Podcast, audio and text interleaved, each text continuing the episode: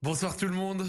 Je vais pas vous demander si vous allez bien parce que je suppose que la réponse sera non, mais je dirais que je suis quand même malgré tout ravi de vous retrouver pour cette dernière émission du Salon Tactique. Nous sommes déçus, vous êtes déçus, nous sommes collectivement déçus du résultat de ce match, mais nous allons en discuter aujourd'hui. Nous allons un petit peu euh, décrypter qu'est-ce qui s'est passé, parler un petit peu de la non-rencontre, puis de la rencontre des Bleus, euh, du scénario de ce match et au final euh, parler un peu de tout ça et toujours avec une équipe de choc, toujours avec les mêmes frérots dans le chat. On vous remercie les auditeurs et les auditrices euh, d'être autant présents pour le salon tactique et puis on verra peut-être après euh, la fin de la Coupe du Monde s'il y a moyen de, continuer cette belle aventure. Mais en tout cas pour le temps que ça a lieu, euh, ça a été très cool de vivre ce mois de Coupe du Monde avec vous et notamment avec Monsieur Dan Pérez. Comment vas-tu Dan?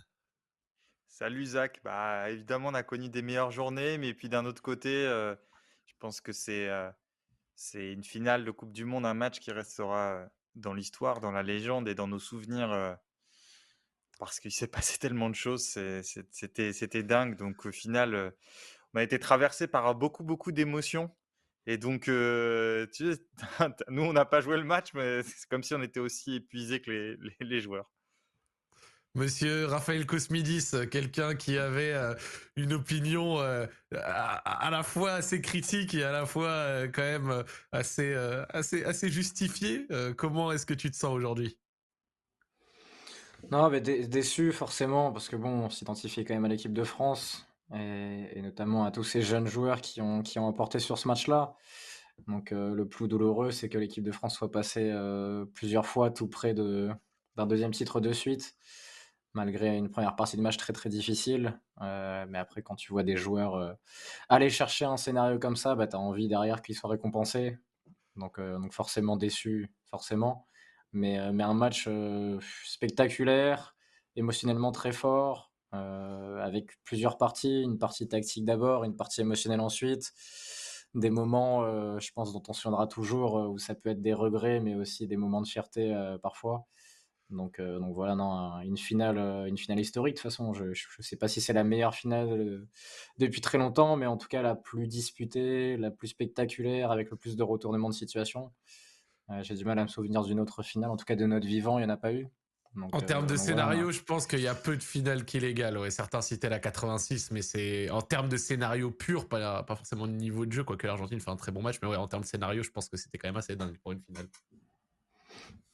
Ouais, non, mais c'est ça. Et, tu vois, 2006, on l'a vécu, on était plus jeunes. Il y avait eu des moments, euh, des moments difficiles, euh, comme la séance de tir au but, l'expulsion de Zidane.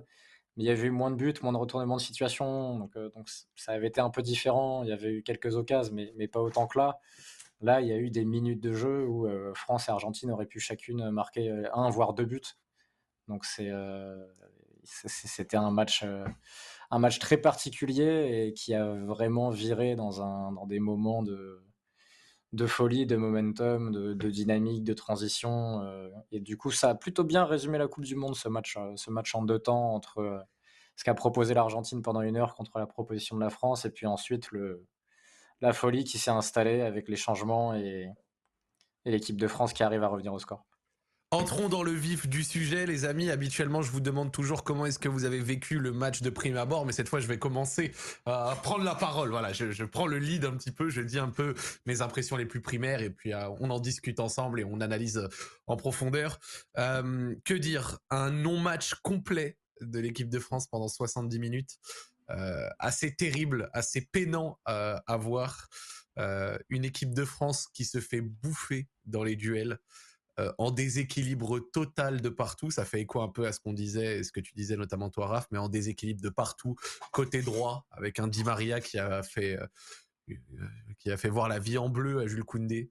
Euh, un McAllister euh, qui a également fait un très bon travail côté droit, mais une équipe d'Argentine qui collectivement est à un tout autre niveau, un milieu qui peine à exister, une équipe souvent coupée en deux, mais un milieu qui a du mal à avoir une proposition face au milieu argentin et au pressing argentin, ce qui a euh, souvent forcé un peu des longs ballons, je trouve.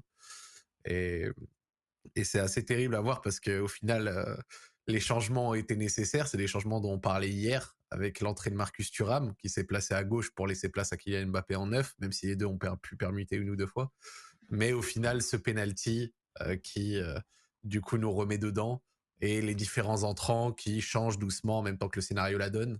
L'entrée de Kamavinga est très bonne. L'entrée de Randall Colomwani avec beaucoup de personnalité fait beaucoup beaucoup de bien.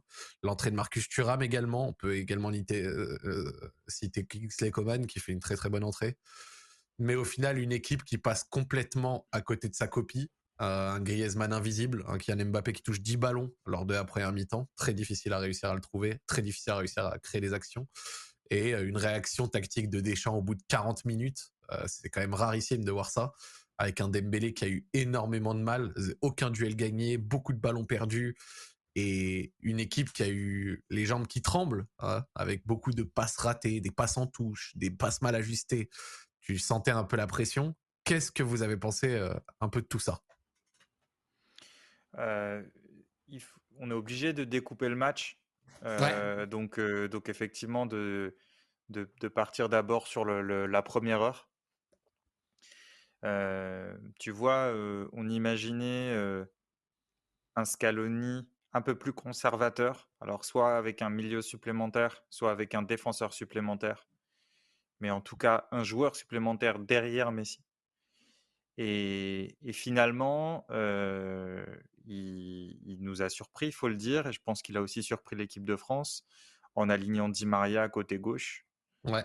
Je pense qu'il est, il est, il est parti du principe que de toute façon, on l'a démontré à chaque fois ici, toutes les équipes, tous les, tous les adversaires des Bleus arrivent à avancer sur le terrain. Parce que ta manière de défendre, vu que tu n'arrives pas à presser, tu sais pas trop le faire. et qu'ensuite, quand tu es un peu plus bas, mais en fait, on a expliqué, on va le montrer après, mais c'est assez facile d'avancer et on avait dit à quel point Chouameni et Rabiot avaient des zones très larges à, gérer. Donc l'Argentine a dit de toute façon on va réussir à avancer. La question c'est qu'est-ce qu'on fait ensuite? Puisqu'on sait que l'équipe de France se regroupait plutôt bien dans sa surface et gérer la surface avec des joueurs de qualité. Et bien en fait, là, non seulement l'équipe de France était forcée de reculer, mais en plus, il y avait une solution supplémentaire à l'opposé, donc avec Di Maria, qui a donné donc tu t'étais obligé de reculer, tu pouvais pas jaillir sur Messi.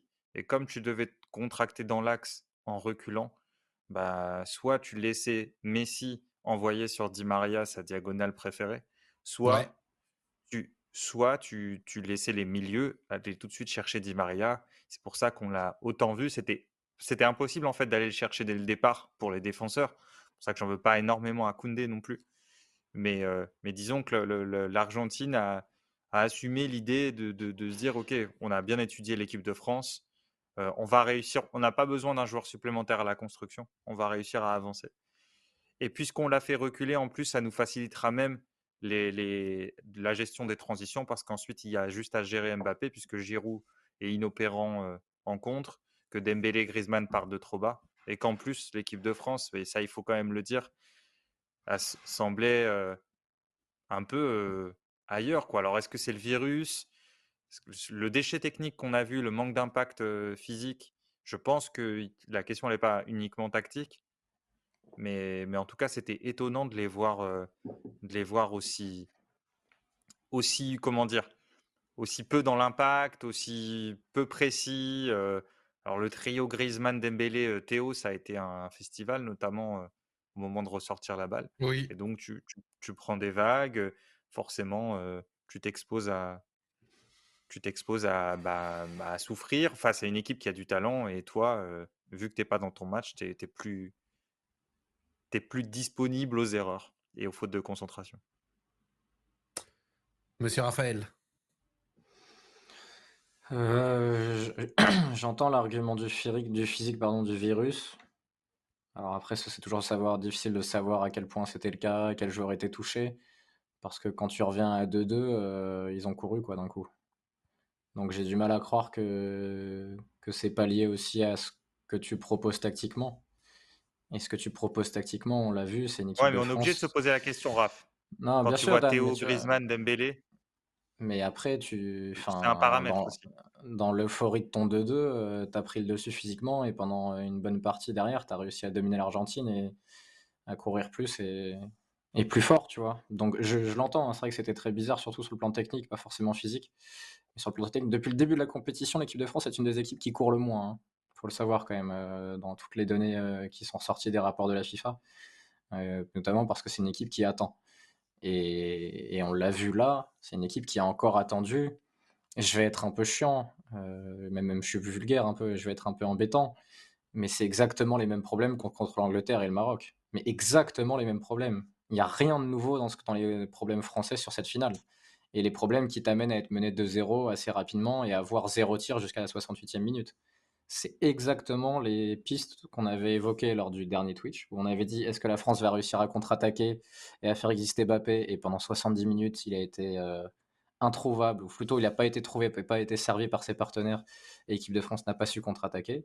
Et c'est la même chose sur ton bloc quand tu attends, où tu as été très vite déséquilibré sur les côtés. Alors on s'attendait à ce que ce soit euh, du côté de Théo Hernandez et de, Mbappé, ça a été plus du côté de Koundé, euh, avec Di Maria qui a été la surprise en étant à gauche.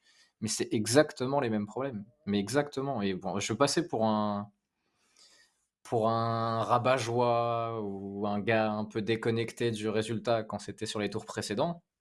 Mais, euh, mais à un moment, il fallait que ça soit, que ça soit payé. Et là, ça s'est payé très très fort parce que l'Argentine a été efficace en plus, euh, notamment sur, sur le contre qui est, magnifiquement joué. Donc, euh, donc voilà, c'est ce regret-là parce qu'on a dit en tout début de compétition, Zach, si tu te souviens bien, qu'on voyait mal l'Argentine attaquer dans des grands espaces, que c'est une équipe qui manquait de profondeur, qui aurait du mal à attaquer des, grands espaces, en dehors du contre qu'ils ont marqué, notamment parce que Alvarez et McAllister ont, envoyé des sacrées courses. Et l'équipe de France a fait quoi? Elle a laissé l'Argentine s'installer dans le camp adverse.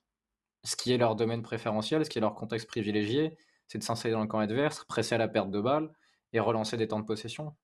Et dès qu'ils ont été pressés, les Argentins, dès que la France est allée les chercher plus haut, comme ils ont tenté sur la toute première minute, et comme ça a été le cas en fin de match, quand l'équipe de France s'est un peu révoltée, énervée et a été emportée par le score, et d'un coup, ils ont rendu des ballons. Ils ont rendu beaucoup de ballons dans leur propre camp. Beaucoup on, a trop. on a vu un Youssouf Fofana qui a gratté des ballons, qui a gagné des duels. Parce que physiquement, c'est une équipe que tu peux dominer. Rappelez-vous ce qu'ont fait les Pays-Bas lors des 20 dernières minutes contre l'Argentine. Il faut rentrer des grands gags et y mettre un gros impact physique jusqu'à rendre le match irrationnel. Ouais.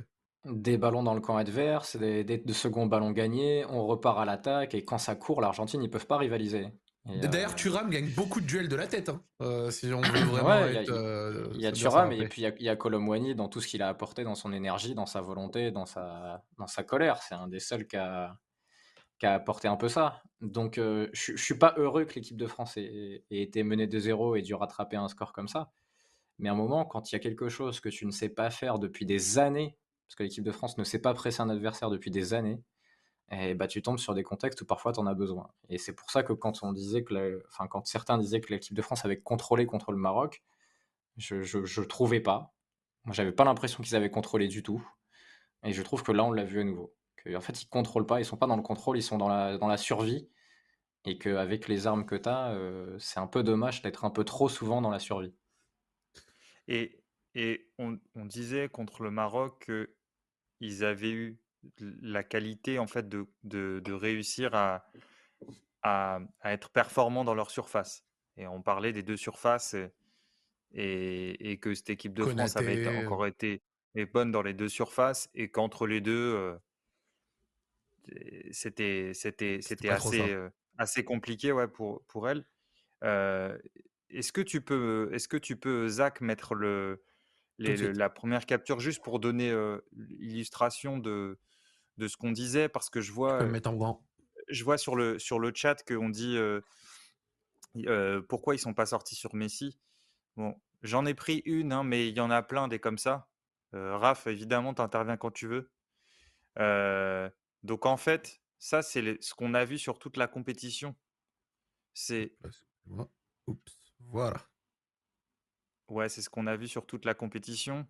En fait, l'équipe de France arrive à à avancer facilement. Alors ici, avec ses joueurs, avec ses joueurs d'axe, une fois que Griezmann était sorti, parce qu'on a dit qu'elle défendait pas en 4-4-2 cette équipe. Griezmann n'est pas un double pivot, donc il sort. Il n'y a pas du tout de coordination. Et quand ça passe, tu, en une passe, tu peux, tu peux faire sauter trois joueurs français. Et si tu regardes la deuxième capture, en fait, à ce moment-là, tu peux mettre la deuxième capture, Zach, mais à ce moment-là, en fait, c'est juste pour répondre dans le chat où on dit tu peux pas avancer sur le porteur. Là, tu es obligé de reculer en fait. Parce que ton, ton, bloc est, ton bloc est pas là, tu peux, es obligé de reculer et donc tu peux pas jaillir sur Messi. Et en attendant, alors Zach, si tu peux te mettre en bas à droite de, si tu peux mettre ta fenêtre en bas à droite, on va voir qu'en plus, en plus, tu as, en plus, tu as, Di Maria qui attend à, qui attend à l'opposé. Regarde, coucou. voilà. Ouais, voilà. Alors Di Maria, il est à l'opposé, c'est le plus à l'opposé comme ça. Et si tu mets la capture d'après, en fait, c'est quoi, le problème c'est quoi le problème, euh, les, les, amis? C'est que tu recules, donc tu dois un peu te contracter dans l'axe, ça c'est logique, tu protèges l'axe. Il y a Messi, tu peux pas sortir sur lui. Donc non seulement l'adversaire, l'Argentine peut toucher Messi. Et si tu mets la troisième capture, euh, Zach, voilà, l'Argentine peut toucher Messi et tu peux pas vraiment sortir. Et ensuite, Messi peut renverser sur Di Maria. Là, c'est un, un, des exemples. J'ai, en revoyant la première mi-temps, euh, en revoyant la première mi-temps, il y en a des tas comme ça. Mais, mais, mais ça, on l'a dit. un peu toute euh l'action, regardez, mais une passe, voilà la première, hop, qui touche De Paul, De Paul a de quoi se retourner, de l'espace, et puis la troisième qui te mène du coup jusqu'à Messi qui peut renverser.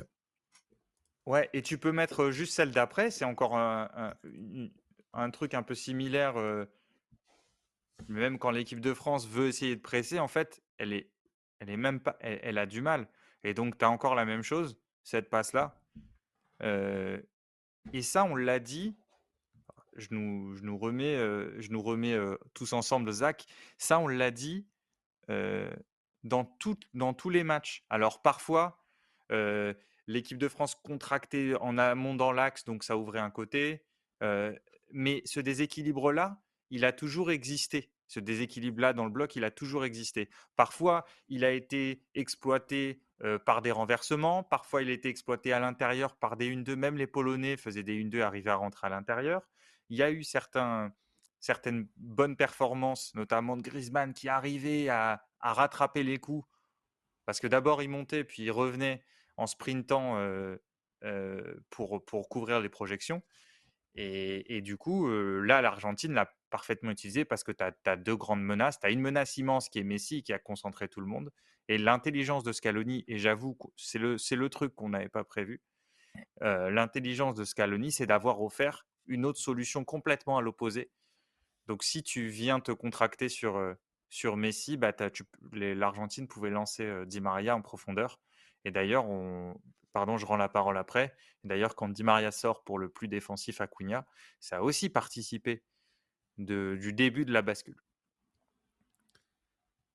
Franchement, moi, il y a quelque chose euh, dont on discute quand même vraiment pas mal et que j'ai trouvé vraiment assez intéressant. On l'a évoqué, mais ça a été euh, la titularisation de Di Maria avec l'utilisation dont il a été fait. C'est un truc dont on avait parlé en début de tournoi quand il avait été titularisé, euh, notamment contre l'Arabie Saoudite, il avait été en faux pied et donc du coup, il, rentrait intérieur, ce qui posait peut-être un peu problème. Alors qu'utiliser à gauche, alors moi, moi à la base, quand j'ai vu Di Maria, je me disais tiens, il va être utilisé à droite, ça va apporter du surnombre dans la zone de Messi et tout, il y a du sens. Mais en fait, peut-être qu'utiliser à droite, et sans doute même que les deux se seraient peut-être à un moment marché dessus ou autre. Donc il a préféré y mettre McAllister et Di Maria à gauche, qui en plus d'avoir pu poser problème, a pu soit centrer, soit du coup euh, feinter comme il se doit et réussir à se dégager. McAllister, il a joué relayeur gauche aussi, hein, du même côté. McAllister a beaucoup de moments, il était à droite aussi. Hein.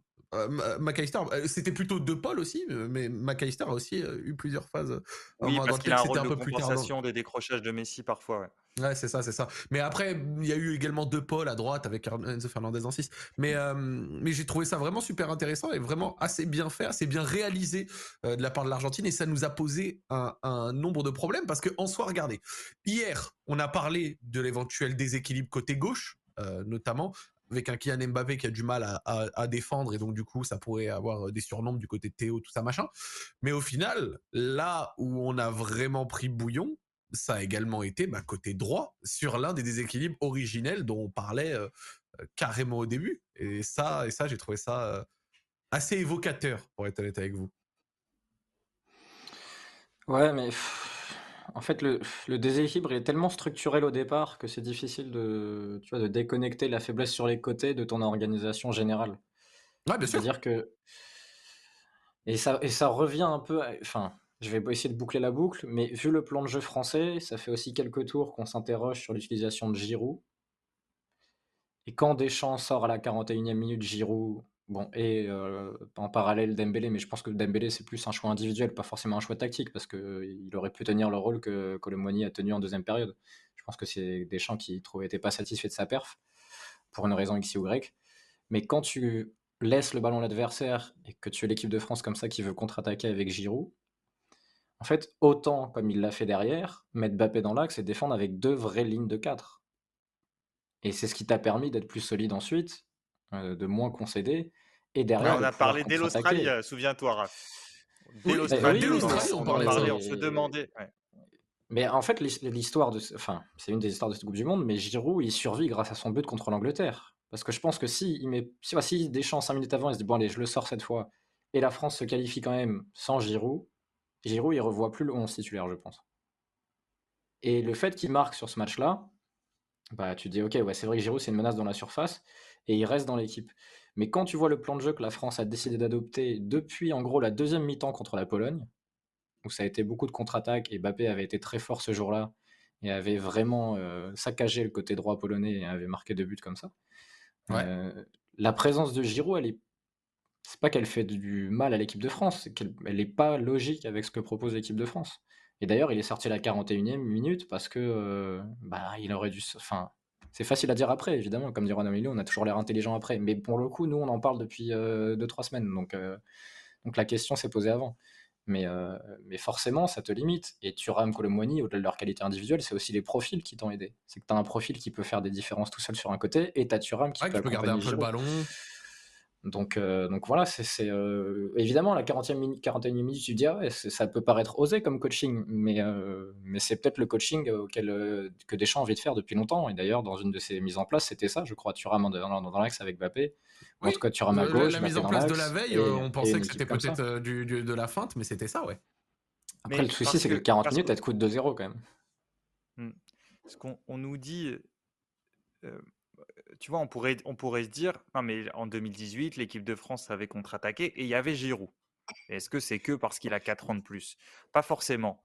Ce qu'on essayait d'expliquer et qu'on a encore vu aujourd'hui, c'est que quand tu récupères très très bas le ballon, mmh pour la version 2022, tu n'as plus Griezmann devant toi Bon, en plus, il était dans, il était dans un état, enfin, à mon avis, il n'a pas fait un grand match, il n'avait pas l'air dans son assiette.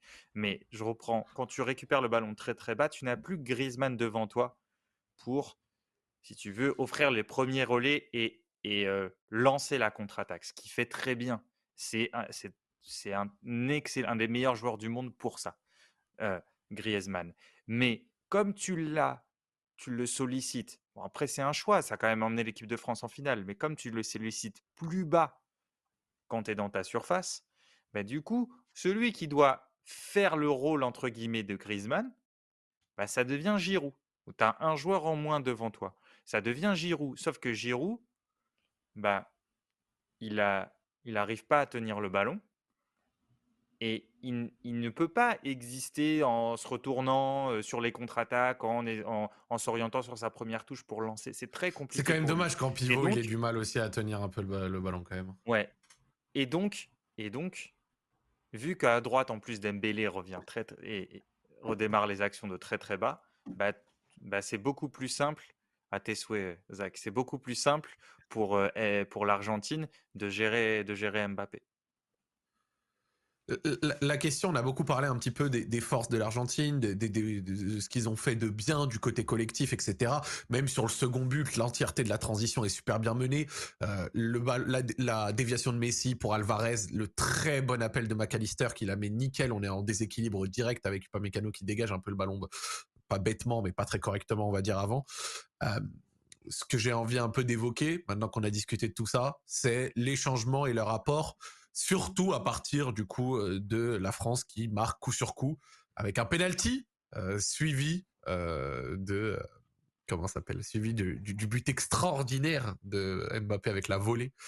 Euh, qu'est-ce que vous avez pensé de moi vraiment c'est trop drôle parce qu'on a vraiment quand même beaucoup parlé dans cette Coupe du Monde euh, de les scénarios. Les scénarios vont te faire reculer une équipe, vont t'en faire avancer une autre, vont créer quelque chose de l'entrain de ci de ça. Alors bien sûr on n'a pas entendu la Coupe du Monde 2022 pour le savoir, mais je trouve que c'est encore plus marqué sur ce tournoi.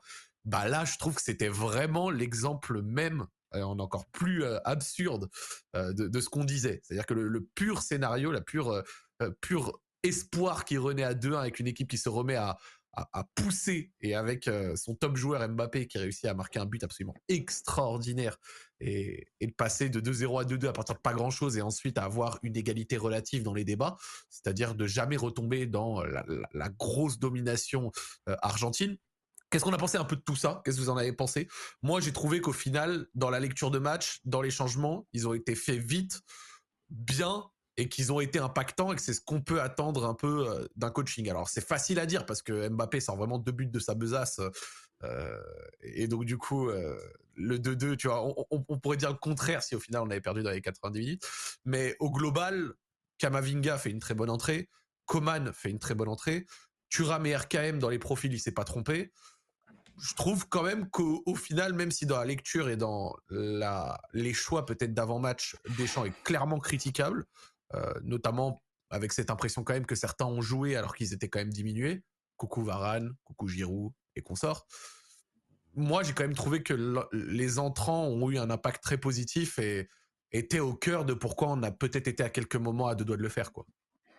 Ouais, je pense qu'il y a un joueur qu'il faut mettre en avant. Surtout sur l'aspect mental et psychologique, euh, le coaching intervient à la 41e minute, Thuram et Colomani entre à cette minute-là. À la 64e, euh, Acuna remplace Di Maria, c'est un moment important aussi.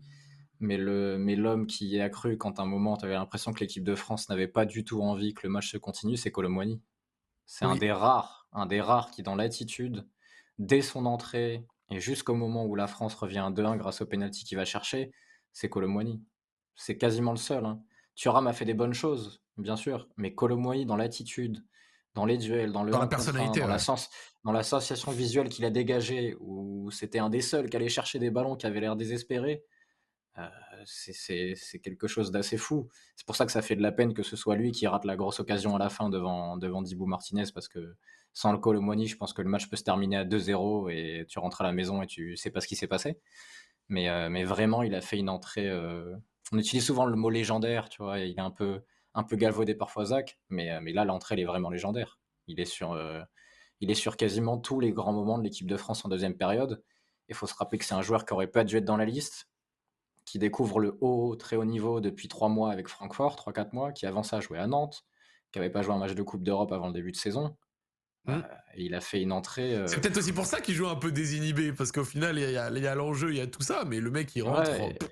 et, il met son tir au but. Il perd déjà, tu vois. il met son tir et il met son tir au but après avoir raté la grosse occasion et il frappe en plein milieu fort. Euh, tu vois, non, franchement, c'est. Euh, il a fait une entrée géniale à voir et de, que ça remette l'équipe de France dans le match, ça, ça, fait, ça fait plaisir parce que ça montre aussi que tu vois un gars qui entre sur le terrain et qui même juste à travers son attitude, sans forcément gagner tous ses premiers ballons, mais par son attitude montre qu'il y a encore quelque chose à faire, mais ça a emmené d'autres joueurs avec lui. Et d'ailleurs, c'est en partie grâce à lui, je pense qu'on revoit Mbappé en deuxième période, parce qu'à partir du moment où il va gratter le péno, tu as tout de suite l'impression que, que, ça bouge beaucoup, et, franchement, il euh, faudra garder son entrée dans les, dans les grands moments de cette Coupe du Monde pour l'équipe de France. Ouais, alors, pour moi, il y a un truc qui est quand même important à noter. Euh, je suis d'accord avec ce qu'a dit Raph. Mais la question, c'est qu'est-ce qui se passe entre l'entrée de Colomwani Turam et le moment où l'équipe de France marque? Il y a quand même plus d'une demi-heure. Ouais. il y a plus, il y a 40 minutes. Et, et a déjà ce que décrivait Raph, c'est-à-dire la motivation, les jambes, espèce l'envie, il l'a déjà. Sauf que elle ne peut pas s'exprimer pendant quasiment une demi-heure. Pourquoi? Qu'est-ce qui se passe? C'est que l'équipe de France fait certes ces changements à la 40e, Deschamps fait ses changements à la 40e, mais tu te retrouves quand même avec deux profils d'attaquants qui finalement reçoivent les ballons très bas, des milieux qui n'arrivent pas du tout à exister plus haut, donc les deux attaquants, que ce soit ou Thuram, ils, se retrouvent loin du but, parfois dos au jeu, souvent en infériorité numérique, et donc avec toute la bonne volonté du monde, c'est pas possible en fait pour eux. Et donc, il se passe rien en fait. Parce qu'on dit le premier changement de Deschamps. Alors c'est bien, il a bien réagi. Mais pendant une demi-heure, l'équipe de France ne fait toujours pas un tir. Le premier tir, c'est à la 68e. Donc, plus de 30 minutes, si on compte le temps additionnel, plus de 30 minutes après l'entrée de Colomboigny et Thuram. Et encore, c'est une tête un peu difficile de, de et ça, c'est à la 68e, c'est le premier tir de l'équipe de France. Qu'est-ce qui se passe? Il y a le changement à Cunha Di Maria qui fait que l'Argentine retire une menace, donc ça tranquillise un peu l'équipe de France parce que les fois où tu peux toucher Acuna, au final, il est quand même moins dangereux en contre un, même si c'est un, c'est un joueur tonique. Et puis surtout, à la 70e, tu as l'entrée de Coman et de Kamavinga. Et donc, tu as l'entrée de deux joueurs qui sont capables de faire des différences plus bas sur le terrain. Ce qui était pas du tout le cas de l'équipe de France. Et, et de remonter la balle, ouais. Mmh Exactement. Kamavinga a, fait ça avec brio. Hein. Kamavinga a fait ça très, Exactement. Très bien. De faire des différences que aucun en, des joueurs théorie, français n'était capable de faire. Théo est capable de le faire. Théo, dans l'absolu, oui, oui, est capable de faire ça. Bien sûr. Ça qui est... voilà. Mais sur le match, Mais aujourd'hui, euh, je pense que Théo, pareil, n'était pas dans son assiette parce qu'il était vraiment, c'était très difficile pour lui. Euh, pense qu'il y, a des pertes de balles. Il y a des pertes de balles et ah ouais, des glissades. Ah oui, non, mais des passes en, des passes en touche, littéralement, c'est faut le dire. Et, hein, pour finir sur le coaching, quand Coman entre avec Kamavinga, rappelez-vous, Colomwani commence d'abord à gauche.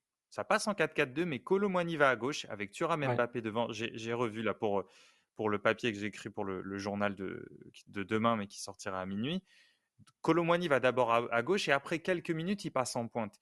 Et en fait, c'est aussi ça qui fait la différence parce que, parce que tu avais les jambes, l'envie, l'explosivité de Colomwani, mais jusqu'à présent, il était cantonné à l'aile dans des situations, on l'a dit, où il était en infériorité numérique et assez loin du but. Et là, tu le mets dans l'axe. Ça ne veut pas dire que ça explique tout ce qui s'est passé ensuite, mais tu as créé les conditions, enfin, pour qu'il se passe quelque chose. Parce que, je finis là-dessus, sur ta ligne de 4 de devant, tu as un joueur capable de faire des remises et de jouer des ballons aériens et qui est en plus en duel avec le latéral, donc Turam.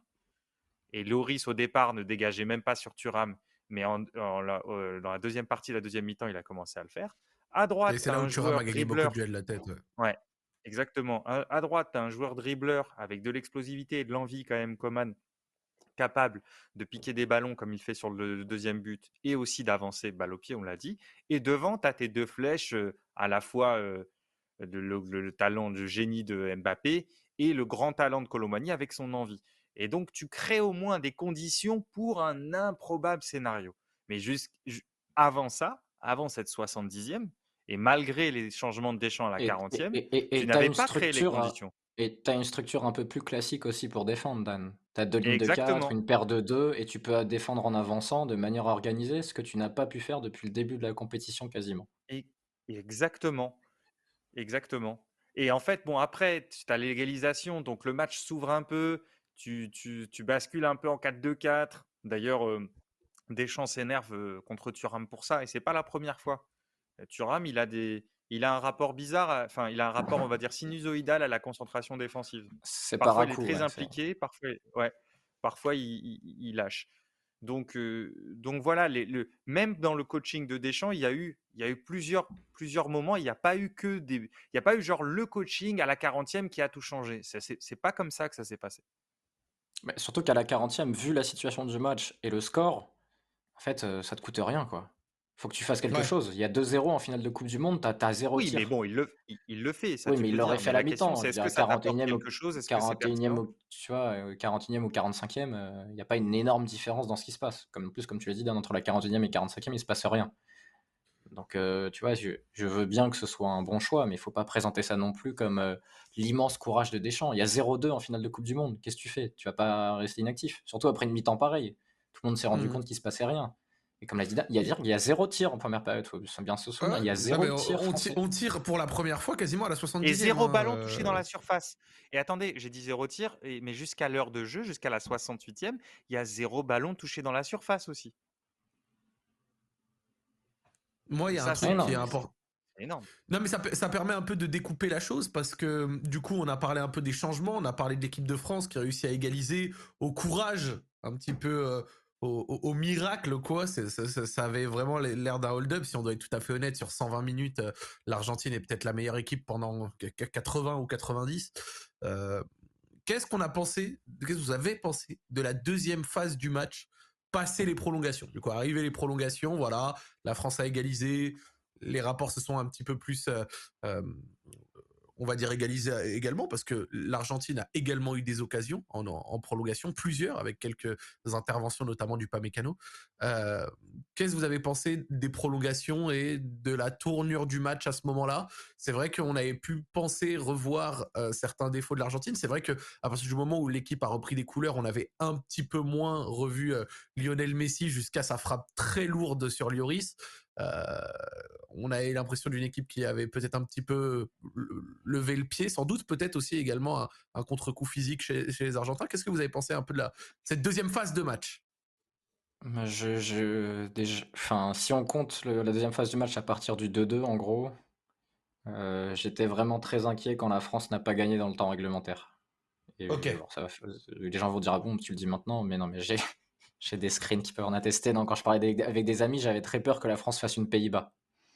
Euh, dans le sens, grosse intensité en fin de match, tu reviens, tu domines l'Argentine physiquement, et derrière, tu as la pause.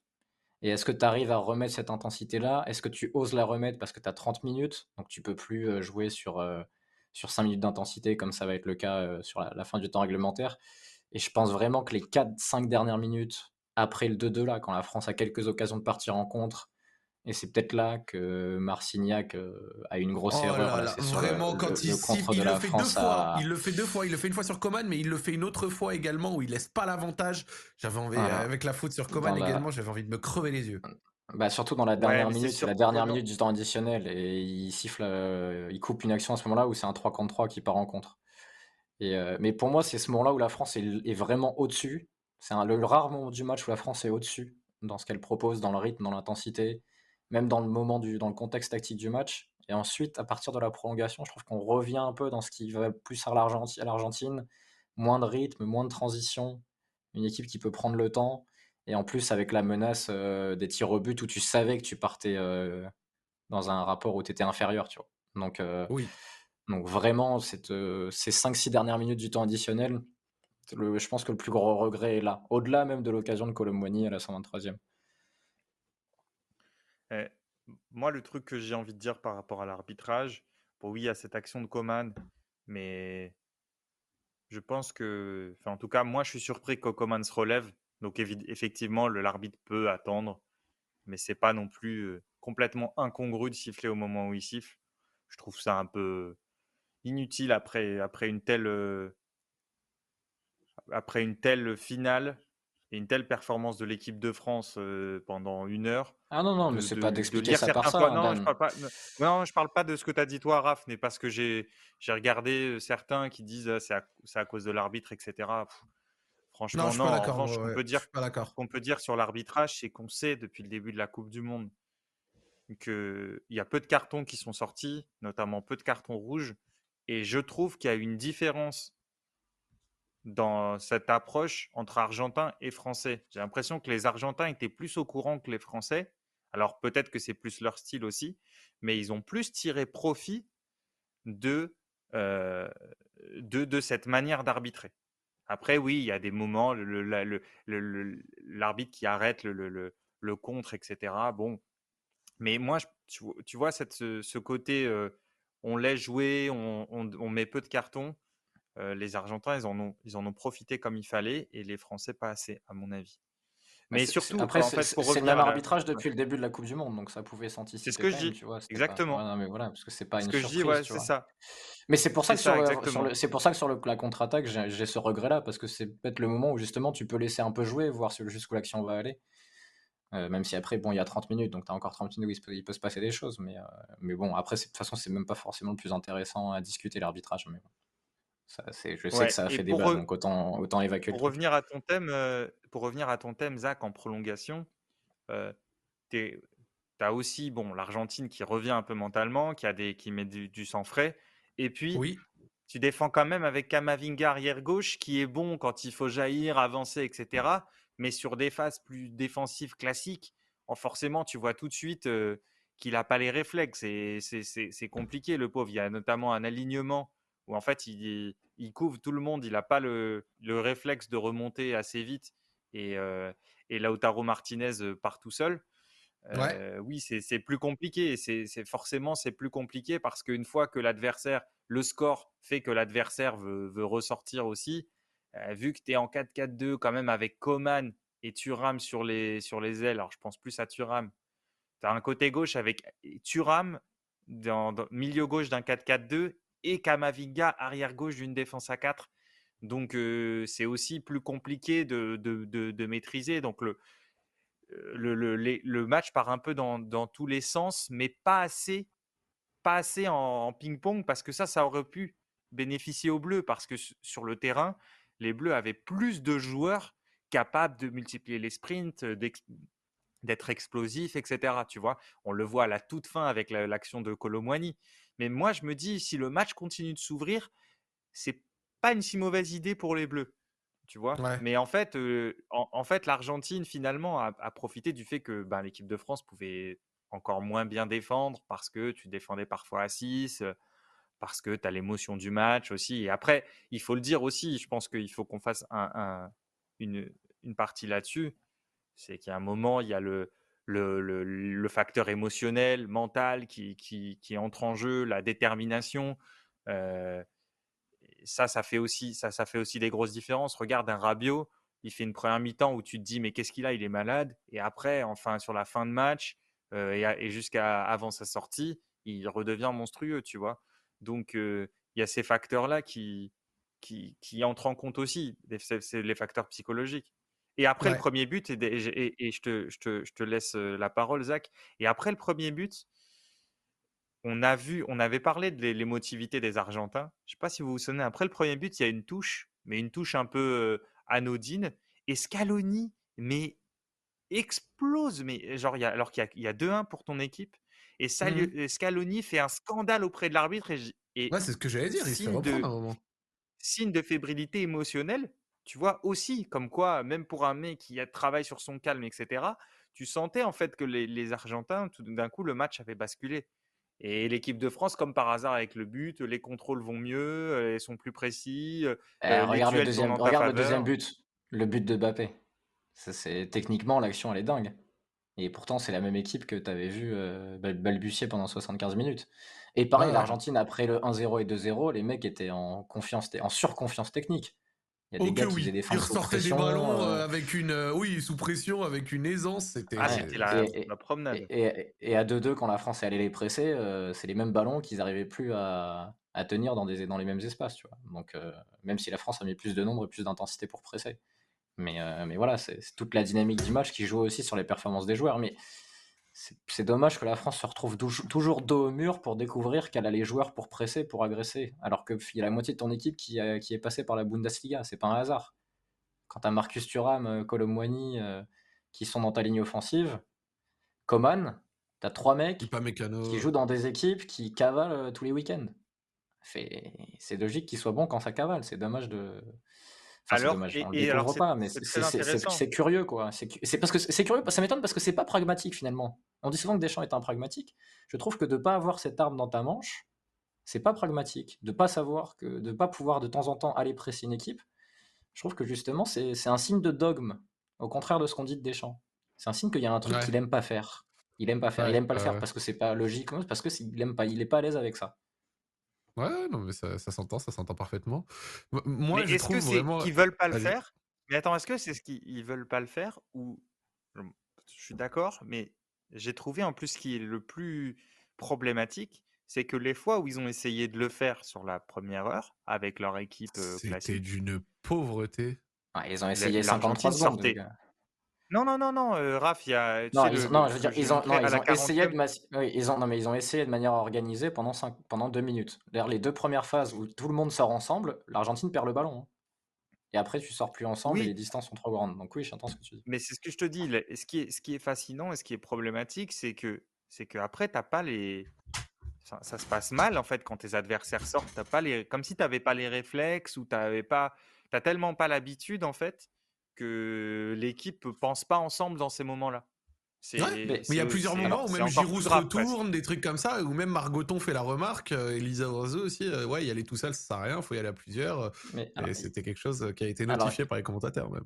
Il y, a deux moments quand on parle du pressing français. Il y a un moment, c'est le pressing haut, qui lui n'existe quasiment pas. Quand je parle de pressing haut, c'est-à-dire le ballon est dans les pieds du gardien argentin ou des centraux argentins, est-ce que l'équipe de France va les chercher? Ça, c'est très très rare. C'est arrivé sur les deux premières minutes et on a vu que ça a rendu des ballons. Après, ça s'est plus passé. Pourquoi? Parce qu'après, quand l'équipe de France est en bloc médian, voire bloc bas, comme l'a montré Dan, il n'y a pas de. On l'a dit plusieurs fois, on ne sait pas quels sont les déclencheurs. C'est-à-dire qu'il n'y a pas de manière d'orienter le pressing quelque part pour permettre à plusieurs joueurs d'avancer ensemble, faire reculer l'Argentine et les amener un moment à soit allonger, soit à perdre le ballon en essayant de jouer à l'intérieur. Et donc, à un moment, tu es obligé de. Tu sors, mais tu sors. Euh, soit il y en a deux qui sortent, mais dans le dos, il y a trop d'espace, donc un joueur est trouvé libre. Souvent, Enzo a été trouvé libre, Enzo Fernandez, dans le dos de Giroud ou Griezmann, quand il sortait. Soit tu sors, mais t'orientes nulle part, donc il y a un mec qui sort, il se fait éliminer sur une feinte, ou il se fait éliminer par un jeu en triangle, et derrière, il y a un joueur qui est complètement libre, donc le reste du bloc doit reculer. Et ça, c'est quand même un. Mais c'était, rappelez-vous, contre la Suisse, le huitième de finale à l'Euro, euh, la première heure du match, c'est les mêmes problèmes. C'est-à-dire que l'équipe de France n'arrive pas à presser la Suisse. Et ensuite, tu vas chercher haut un peu naturellement parce que tu as besoin, c'est de la révolte, tu gagnes des ballons, tu as des joueurs de meilleure qualité que l'adversaire, tu mets des buts top, notamment le but de Pogba, et tu reviens. Mais, euh, voilà, moi, euh, c'est, pour l'instant, ça n'avait pas coûté sur la Coupe du Monde. Bon, bah là, ça, ça t'a coûté au moins le, 0-2, et puis après, tu as réussi à revenir malgré tout. Mais, euh, mais je ne je, sais pas si la France pouvait physiquement, pendant la prolongation, tu vois, Zach, par exemple, remettre de l'intensité, aller chercher encore comme elle l'avait fait dans les 15 dernières minutes. Ouais. Je sais pas. Le match, le match avait été long, même si beaucoup de joueurs avaient changé. Je, je me pose la question de quelle approche était possible quand même, avec le, protocole commotion de Rabiot, on a eu 7 changements au total quand même. Malgré deux qui sont arrivés très tôt, c'est vrai que on a, on a eu de la chance sur ça. Oui, les trois. Je, je, je, réponds, 7 joueurs de chance sur 10 ont changé quoi. Zach, je réponds à mon amoureux sur le chat parce que je sais qu'il est obsédé, il pense à moi tous les soirs et il vient sur le chat juste pour citer mon nom toutes les deux minutes. D'ailleurs, je devrais lui demander des droits d'auteur. Et il dit que je voudrais qu'on joue comme Liverpool. Non, je voudrais pas qu'on joue comme Liverpool, mais qu'on soit capable, enfin, que je dis on, je suis pas dans le staff, mais que l'équipe de France soit capable de presser haut de temps en temps, comme la plupart des grandes équipes comme as dit, que ça fasse partie de l'arsenal, de le faire. Voilà, que ça fasse partie de l'arsenal. Ça, ce serait, je pense, il avait fait il l'avait fait sur la deuxième mi-temps contre la Belgique en Ligue des Nations, on en a parlé, et ensuite contre l'Espagne à certains mmh moments. et ça leur avait, ça leur avait réussi. Voilà. Donc c'est pas, c'est non mais je veux dire, c'est comme disait Raph, c'est pragmatique d'avoir cet atout dans la manche. Mmh. Nécessairement arrive un point qui, qui, est important d'évoquer, de, voilà. Mais c'est un point où moi, alors j'ai du mal à lui jeter la pierre parce que voilà, très bon tournoi, tout ça, machin. Mais les pénalties, les, les, pénalties, alors déjà, je tenais quand même à, à mettre l'accent sur Kylian Mbappé qui réussit à en marquer 3 dans le même match à Dibu Martinez et qui est monsieur 30% d'arrêt dans cette discipline, ce qui est quand même rarissime. Euh, réussir à en marquer trois dans le même match avec un peu de réussite par moment, c'est absolument dantesque. J'ai bien aimé le fait qu'il y aille en premier, voilà. Au moins, on n'a pas euh, la frustration qu'il n'est pas tiré. Mais après, derrière, Martinez euh, qui arrête et Lloris qui, malheureusement, est très déficitaire. Il y a une compilation qui, qui est sortie de ces deux phases de penalty euh, contre la Suisse et contre euh, l'Argentine. Et c'est là où je dis que j'ai du mal. J'ai du mal parce que sur sa ligne, c'est un gardien extraordinaire qui nous aura sauvé de beaucoup, beaucoup, beaucoup de situations. Il nous aura mis bien. Ce, tournoi euh, de Lloris est au global vraiment bon. Mais cette faiblesse sur penalty, elle te laisse quand même une frustration, une frustration énorme. Qu'est-ce que, qu'est-ce que vous avez envie En fait, ce que je vous disais avant le, on en parlait avant l'émission vite fait, moi, j'ai eu un petit. Je me suis dit, ce match est tellement dingue. Et la séance de péno arrive. On en a parlé hier. On sait l'écart qu'il y a entre Dibou Martinez, le gardien argentin, qui entre dans la tête des adversaires, et Loris, qui n'a pas l'habitude de briller sur, ces, sur ce type de, de situation. Mais je me suis dit, le match est tellement fou que peut-être qu'exceptionnellement, il va aussi se passer un truc fou pendant la séance de tir au but. Et finalement, c'est pendant cette séance de tir au but qu'il y a eu les choses les plus attendues et les plus normales, c'est-à-dire Dibou Martinez qui entre dans la tête des, adversaires, même des super joueurs comme, comme, euh, comme Chouameni ou Coman. Et en face, Lloris qui finalement n'arrête pas, n'arrête pas un péno. Et donc, c'est la phase après un match de dingue, c'est la phase la plus classique, attendue que, que tu as sur ce match au final. On, nous demande sur le chat pourquoi est-ce que Deschamps n'a pas pris un goal spécialiste des penalties. Bah, il y en avait un, mais il s'est blessé pour la compète, c'est Maignan. Et à mon avis, il serait peut-être rentré pour la séance de tir au but si Deschamps l'avait eu. Tu penses que Deschamps il aurait eu les couilles de faire ça s'il y ah avait bah eu oui. Mais si tu si tout le monde l'aurait fait, je pense, non? Tu connais Lloris, tu connais Maignan est un des meilleurs gardiens d'Europe sur penalty. Hein. Mmh je, je, suis pas sûr Franchement, je te jure que je suis pas sûr de celle-là. Ah, je... pour moi, en tout cas, pour moi, des bêtises, Raph, hein, mais, pour, moi, mais si tu avais eu cette option et que tu l'avais pas fait, pour moi, ça aurait été une faute. Parce qu'à un moment, il y, a, plus important que les égaux. Tu sais que Lloris, il, il est pas bon à cet exercice. C'est pas le blesser que de le sortir à ce moment-là. C'est pas comme si tu mmh. changeais euh, de gardien équivalent sur ce genre de truc. Mais, euh, mais franchement, euh, c'est dommage. Maignan, je, je, répète, Maignan est un des meilleurs gardiens d'Europe et au monde sur, sur penalty. Il a des stats incroyables. Ouais, je sais, je sais. Après, je me rappelle plus la situation en 2006, mais c'est un peu le même délire de quand on fait pas rentrer Landreau, non? Mais en tout cas, Ventral l'avait fait en 2014 avec Tim Krul. Hein. Avec ils, étaient passés, ils, étaient passés grâce à ça. Donc, euh, Tim Krul. Et Areola, d'ailleurs, on demande est-ce qu'il fallait mettre Areola? Areola, euh, coupe du monde. Attends, Coupe du Monde U20 en 2013. Ouais, vas-y. Euh, l'équipe de France gagne en finale contre faudrait que je retrouve, mais je, euh, je crois que c'est l'Uruguay. Je, je, vérifierai ça. Et Areola fait une très bonne séance. Bon, c'était en 2013, donc euh, je suis pas en train de dire qu'il fallait faire entrer Areola. Mais, euh, mais en tout cas, avec le maillot bleu, il a déjà fait une grande séance de, tir au but. Oui, oui, Nabil, je sais, on dit sur le chat, c'était il y a 9 ans. C'était juste pour l'info comme ça, vu que Maignan n'est pas là. voilà, je ne je pense pas que Mandanda aurait mérité d'entrer. Euh, non, mais je, je, moi, je sais pourquoi les gens sont choqués. De... T'es en finale de Coupe du Monde, à un moment, il n'y a plus trop d'ego. Hein. C'est les tirs au but. Euh. C'est pas une question de, tu vois, tu... enfin, je vais être vulgaire, mais le statut de Lloris, quand t'es en finale de Coupe du Monde avant une séance de tir au but, on s'en fiche. Euh, s'il y avait eu un gardien meilleur et vraiment meilleur sur cette phase-là, moi, j'ose espérer que le staff aurait fait quelque chose. Surtout quand t'as Maignan. C'est pas changer un mec qui est à 20% à un mec qui est à 18%. Il y a un mec qui est un des meilleurs du monde contre un mec qui est un des moins bons du monde. Mais en plus, moi, il y a des trucs qui rend ouf. Moi, il y a un truc qui rend ouf, je trouve, et, que c'est ultra visible. C'est l'impression visuelle que Martinez te fait dans les cages. T'as l'impression ah, qu'il fait 7 mètres 50 d'envergure. Ah il bouge, il fait des mouvements, il rend fou. Au moment où il tire, t'as l'impression qu'il sait pertinemment quand tu vas croiser ou autre. Ça, ça, rend malade. Genre, ça son, rend malade. son envergure, son envergure, ça rend fou. Son envergure, c'est aussi qu'il est, c'est un des rares gardiens de la Coupe du Monde qui, je pense, mange bien à la cantine. Hein. Parce que ça joue dans son envergure aussi, Martinez. Hein. Il a un côté Johan Cardinal, avec, euh, avec une, du coup une plus grande carrière en équipe nationale, mais euh, voilà, quand même, il est costaud le garçon. Mais par contre, je sais pas si vous avez remarqué, il est toujours parti du même côté. Il est toujours parti à droite, sur sa droite. Ouais, ouais, ouais, ouais. Moi, moi, moi, franchement, même sur les petits penalties, genre notamment celui de Paredes ou même celui de Dybala, euh, je pense qu'il y avait quand même mieux à faire. Après, c'est facile à dire. Hein, euh, moi, dans mon canapé, euh, dire à un gardien, ouais, t'abuses et tout machin, c'est difficile, tu vois. Mais je pense qu'il y avait quand même mieux à faire. Et j'avoue que c'est quelque chose que j'ai répété parce que j'ai regardé le match avec des amis et je leur répétais, faut qu'on gagne dans le traditionnel, faut qu'on gagne, dans, enfin dans le traditionnel, faut qu'on gagne dans le temps réglementaire, la prolongue, faut qu'on gagne, faut pas qu'on aille au pénalty, faut pas qu'on aille au pénalty face à Martinez. Et Martinez te sort un arrêt absolument exceptionnel sur euh, euh Randall Colomwani. D'ailleurs, j'ai vu des, débats, des personnes dire ouais, il aurait pu adonner, ouais, il aurait pu lober, ouais, non.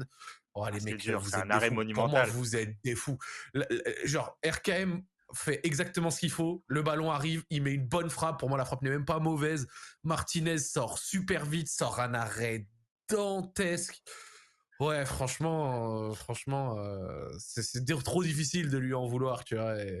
Et, contre la Suisse, les gars, ouais. contre la Suisse l'an dernier, euh, il y a Maignan. Hein. Il n'entre pas, il me semble. Hein. En 2021 dans le groupe. Mais il venait d'arriver dans l'équipe. C'était ouais, mais ouais, différent, tu vois. Je, je... Après, non, mais ça se trouve, il l'aurait pas fait. Hein. Je trouve ça dommage. Il y a quelqu'un qui a posté les stats là sur le chat. Euh, contre euh, Maignan, il y a 29% d'échecs. donc les joueurs qui ont frappé contre Maignan, contre Lloris, c'est 15%. Et je pense que dans les 15% contre Lloris, il y a pas mal de frappes pas cadrées, tu vois. Mmh. Donc, euh, je pense pas que ce soit 15% d'arrêt de, de Lloris. Donc, tu, c'est du simple au double quand même la différence. C'est pas négligeable hein, quand tu quand arrives à ce niveau de compétition. Mais c'est terrible parce que si, on analyse l'équipe de France, et en même temps, c'est aussi hashtag analyse, mais toutes les, dernières euh, compétitions qu'on perd dans des situations, que ce soit au penalty ou en prolongue, il y a toujours une occasion qui nous reste dans le crâne. 80, euh, enfin 2006, pardon, il y a la tête de Zizou avec la claquette exceptionnelle de Bouffon. 2016, le poteau de Gignac. 2021, euh, la barre de Kingsley Coman dans les dernières minutes. Là, Randall Colomwani, il y a toujours, dans les toutes dernières minutes, une grosse dinguerie. Genre, c'est fabuleux. C'est vraiment un truc de fou. Ouais. T'as as raison, mais à la différence de, de le, les matchs que tu as cités, donc l'Italie euh, et puis euh, je crois la Suisse, tu disais. Non le Portugal pardon. La Suisse euh, Portugal. après je dis pas que c'est toujours les mêmes occasions tout ça machin. Je dis juste que non, on non, a mais là... toujours à quelques minutes des pénalties ou du, du, dernières minutes une occasion là comme ça qui nous reste en tête. C'est terrible. Ouais t'as raison. La différence je pense que c'est que là contre l'Argentine l'Argentine a, presque plus d'occasions euh, bah, avant cette occasion de Colomani elle en a une dans la foulée de Colomoni aussi. Hein. Dans la foulée de Colomoni, il y a une grosse occasion pour, euh, pour le tarot de la tête. avant, il y a des grosses occasions de l'Argentine, alors que typiquement le Portugal c'était plus fermé, l'Italie c'était plus fermé. Et là, tu te dis ah ouais, cette occasion euh, vraiment c'est celle qui a, c'est celle qui, qui, aurait pu faire basculer le match. Évidemment, si Colomoni la met, c'est fini. Mais, euh, mais on peut, tu vois, je pense que les Argentins auraient pu se dire pareil. Alors que dans les autres exemples que tu as cités à juste titre, l'adversaire aurait pas pu se dire pareil. Tu vois? Mmh D'ailleurs, mmh si, tu fais le, si tu fais le bilan des occasions dans le jeu, donc excepté les, pénalties et les, ah coups de pied arrêtés, il n'y a, y a ah pas photo du tout sur le match. Hein. Il y a ah énormément d'occasions pour Ça, ça, ça, ça c'est absolument indéniable. Genre, euh, genre, si on veut être dans, dans, le mérite, entre guillemets, de l'équipe qui a le mieux joué, qui s'est procuré le plus d'occasions, qui a été la plus intéressante ou autre, euh, l'Argentine mérite son titre, mais à absolument tous les égards. Hein. Euh, on, a des regrets en tant que Français, et notamment, euh, je trouvais ça marrant de parler un peu de ce fait qu'on est souvent des petites occasions comme ça, dont, sur lesquelles on pourrait avoir des regrets, mais sorti de ça, c'est vrai que les Argentins, ils ont également eu leur lot, euh, leur lot de, choses marquantes. Mmh.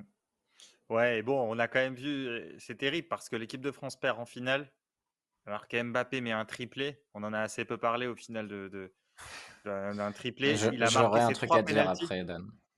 Vas-y. Il a marqué ses trois pénaltys. Bah vas-y, Raph, je t'en prie. Non, sur Mbappé. Que vous, est-ce que vous pensez qu'il est mis dans des bonnes conditions au final sur le mondial? Passer les poules, non. Ben, en fait, c'est très, c'est très, euh, comment dire, euh, c'est le corollaire de ce qu'on a dit sur le, les difficultés de l'équipe de France en contre-attaque.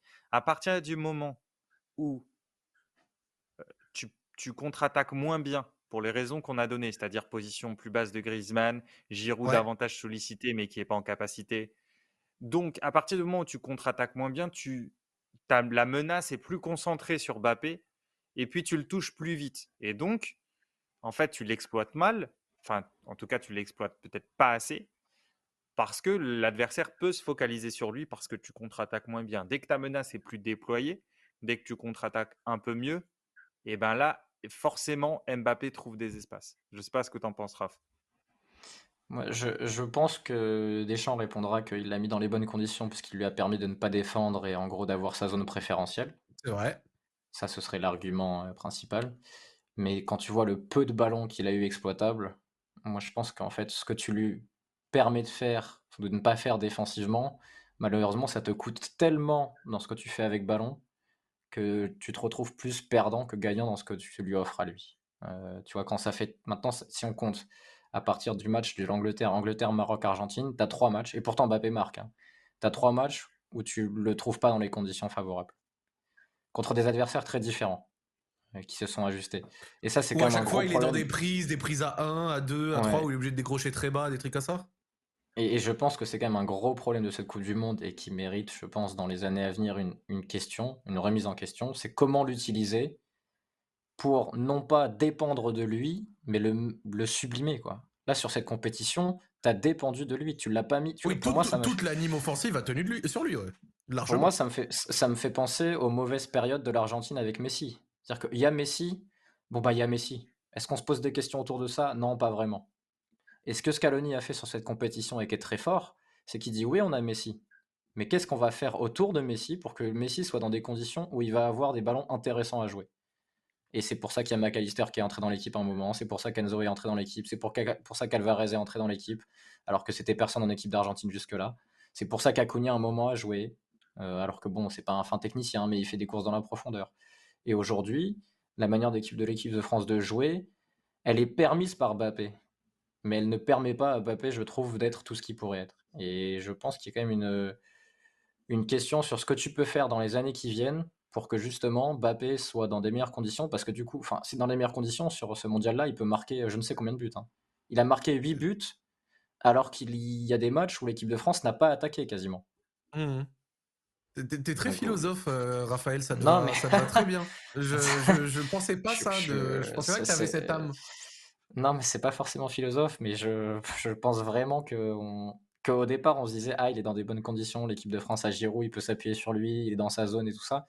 Et au fil de la compétition, en fait, euh, tout ça s'est étiolé et il s'est finalement retrouvé de plus en plus isolé. Et tu finis à la Coupe du Monde avec une phase de 15-20 minutes où avec Thuram, avec Colomwani, tu retrouves un peu Bappé. Mais, euh, mais ce serait dommage de gâcher euh, les meilleures années de Mbappé. Je veux pas être un oiseau de mauvais augure, mais c'est un joueur qui a 23 ans, mais qui a déjà beaucoup joué. Euh, là, on a vu Messi qui a 35 ans. C'était quand même miraculeux d'avoir un joueur dans cet état-là.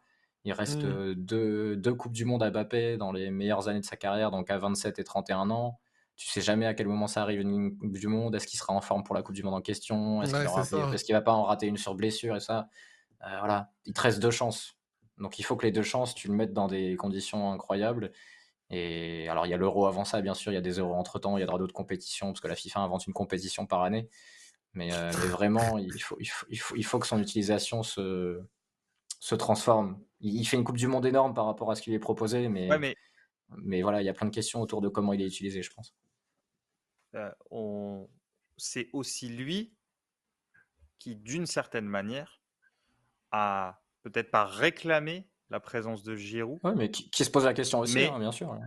Mais, la, mais, mais comment dire La remise au goût du jour, euh, expressément. Et, et du coup, du coup, oui, il y a cette, il y a cette question-là. Est-ce que finalement, dans le, le faire défendre à deux devant, avec voilà un deuxième offensif et avoir vraiment un joueur en plus du double pivot à gauche, plus un joueur qui occupe la largeur à droite. Est-ce que c'est pas l'avenir de l'équipe de France? Moi, je pense que si. Je, pense, je, je pensais que Deschamps allait y arriver un peu plus tôt dans la compétition. Je pensais que Deschamps allait, arriver, allait y arriver un peu plus tôt dans la compétition, d'ailleurs. Euh, c'est-à-dire un milieu supplémentaire pour justement pouvoir, pouvoir jouer, jouer comme ça. Mais, mais sans doute que ce sera le cas après cette Coupe du Monde.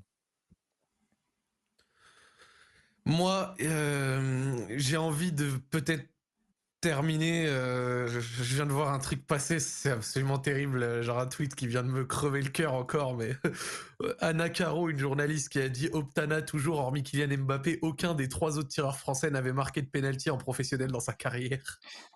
C'est aussi pour ça que l'inquiétude est née à un moment chez moi, c'est quand tu vois l'équipe avec laquelle tu finis, alors ça te permet de t'attaquer, de contre-attaquer et d'être bon sur les transitions, mais il y avait très peu de tireurs de pénalty dans la compo finale de l'équipe de France. Non mais, quand même de se dire que, que Kingsley Coman, tu vois, des gens comme ça, Chouameni n'avait jamais tiré de pénalty. Après, en soi, Chouameni, euh, euh, RKM c'est jeune, mais de se dire qu'il n'avait jamais marqué de, de penalty en pro, ça m'a... je trouve ça quand même, euh, je trouve, euh, je trouve ça quand même dingue. Je trouve ça quand même dingue. Mais euh, nécessairement, ça nous fait arriver un peu sur la conclusion de ce match, sur la conclusion de, cette compétition. Qu'est-ce qu'on pense de l'avenir? Qu'est-ce qu'on pense de l'après? Qu'est-ce qu'on pense de l'euro dans un an et demi? Je tiens quand même à rappeler, et même si on le sait tous, que ça a été une compétition qui s'est construite avec beaucoup de blessés beaucoup, beaucoup de blessés qui ont fait beaucoup de mal, je pense. Je pense que cette mm. équipe n'aurait pas été de trop avec un, Paul Pogba ou autre. Voir notre milieu prendre de l'eau à ce point en finale, Je pense que les absents n'y sont pas pour rien.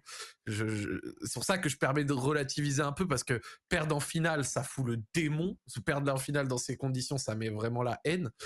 Enfin, c'est pas vraiment la haine, c'est plutôt de la déception. Mais se rappeler quand même de, ce qui a été fait avec huit absents et des, conditions peut-être pas hyper favorables, je pense c'est important. C'est quoi la piste du next maintenant qu'on a perdu en, en, finale comme ça? Euh, Est-ce qu'on a une belle génération? Donc ça va Est-ce qu'il y a certains cadres qui vont enfin, d'après vous, peut-être passer la main? Lioris Maignan, on parlait. Euh, Giroud, qui commence à être assez âgé. Euh, Griezmann, 32-33 ans. Euh, est-ce qu'on peut encore en tirer quelque chose? Euh, Pogba en a 29, donc oui, c'est dingue de dire que Pogba n'a que 29 ans, mais Pogba en a, en a 29, donc il n'est pas complètement encore finito, je pense qu'il a encore du temps, mais qu'est-ce qu'on fait pour la prochaine compétition Qu'est-ce qui va être mis en place? Qu'est-ce qu'on peut attendre peut-être de cette équipe de France en espérant éventuellement que la prochaine soit aussi peut-être avec moins de blessés parce que malgré tout, et, et, je finirai sur ça, sur mon propos, on a perdu, on est déçu, il y a plein de choses décevantes euh, qu'on peut. Mais pour moi, c'est pas une Coupe du Monde ratée, c'est c'est une bonne Coupe du Monde. Et au regard des conditions qu'on avait, je, je ressors déçu, mais quand même euh, fier et satisfait de ce groupe. Euh, même avec une finale ratée pendant 75 minutes, euh, même avec beaucoup de choses à redire, etc. C'est difficile dans mon cœur, à titre personnel, d'avoir vraiment quelque chose de, d'hyper mauvais ou un feeling hyper mauvais envers ces joueurs et ce groupe. Voilà. C'est, tu parles de la suite. Je vous laisse y aller derrière. Tu, parles de la, de la suite. Évidemment, tu fais finale de la Coupe du Monde, tu peux pas dire que c'est, une compétition ratée, surtout quand tu es champion du monde en titre et quand tu as autant, d'absents. Tu l'as, bien démontré, Zach. Mais pour parler de la suite, on a vu une nouvelle fois sur cette Coupe du Monde que ce type de tournoi était appartenait aux joueurs, aux, talents. C'était les matchs basculaient sur des moments, sur des gestes qui parfois faisaient mentir le contenu. Et ce qu'on peut dire pour la suite, puisque c'était ta question, c'est que l'équipe de France a un vivier exceptionnel, que ce soit le vivier actuel, celui à venir, le potentiel des joueurs qui, qui débarquent même s'il y a quelques trous à certains postes, on en avait un peu parlé, mais tu peux quand même t'avancer vers l'avenir avec le sourire. Avec le sourire. Parce qu'en plus de Mbappé, voilà, qui a mis 8 buts encore sur cette Coupe du Monde et qui est l'extraterrestre que tu, retrouveras en fait dans 4, dans ans, bah, tu as, un paquet de super bons joueurs qui arrivent et ça tombe bien parce que en général, c'est plutôt pratique pour bien jouer au foot, ou en tout cas pour gagner dans ce type de tournoi. Alors, euh, ouais, je, je, vais compléter ce que disait Dan euh, après, mais ouais, déjà, oui, c'est une Coupe du Monde réussie. Et pourtant, ça peut peut-être contredire certaines des choses que, que j'ai dites ici. Mais la Coupe du Monde, euh, alors c'est du jeu, c'est de la tactique évidemment, mais c'est aussi faire rêver ton pays en allant loin dans la compétition. Et quand elle est en finale, eh ben, tu as emmené ton pays avec toi. Donc déjà, c'est une compétition réussie sur ce plan-là. Ça reste Hein, c'est un foot grand public, la Coupe du Monde, faut pas l'oublier. Nous, on est un peu trop parfois dans nos, dans nos cahiers tactiques à penser à ça, mais là, la Coupe du Monde, c'est un événement pour le pays, c'est un événement national.